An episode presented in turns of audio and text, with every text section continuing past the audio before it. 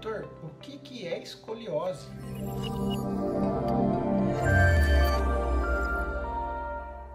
Oi, meu nome é Antenor eu sou ortopedista, cirurgião de coluna e vou mostrar para vocês o que é a escoliose na prática. Então aqui eu tenho um modelinho super legal da nossa coluna. Aqui seria a coluna cervical, ela tem uma curvaturazinha para trás que a gente chama lordose cervical. Depois vem a coluna, a cervical é o pescoço, tá gente? Depois vem a coluna torácica, que ela tem uma cifose torácica, uma curvaturazinha para frente. Depois vem a coluna lombar, que ela tem a lordose lombar. Então, essas são três curvaturas olhando você de lado que são normais na sua postura. Todo mundo tem, todo mundo deve ter. Aqui no final é a bacia, só para vocês entenderem. Estamos vendo você de lado, vou puxar mais longe um pouquinho.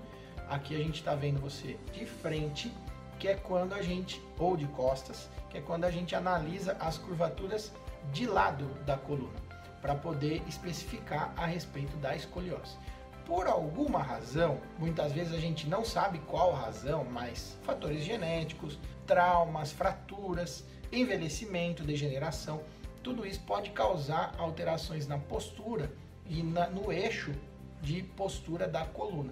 Quando esse eixo é desviado para os lados, a gente chama isso de escoliose, que na verdade é uma alteração em três dimensões. A sua vértebra, ela gira.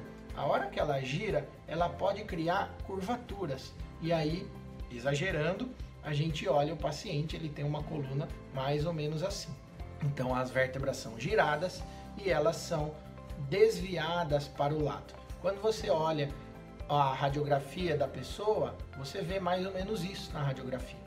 Então, a escoliose é essa alteração em três dimensões da vértebra, que ela se gira em torno do seu eixo e inclina para os lados, criando curvas é, laterais, que a gente diz, da coluna. Isso é escoliose. Um teste importante que demora um minuto para você fazer, para você que tem dúvida se seu filho tem escoliose ou não, porque a escoliose idiopática do adolescente é muito comum de, de surgir nessa fase da pré-adolescência, principalmente nas meninas. Ah, mas meu filho tem má postura, não sei o que está acontecendo, senta torto no sofá.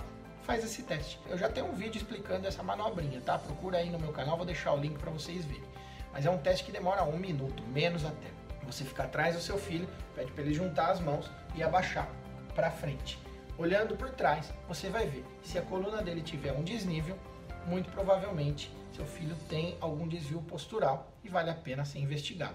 Leve para um especialista para ele fazer a avaliação. Tá bom, pessoal? Obrigado e até a próxima.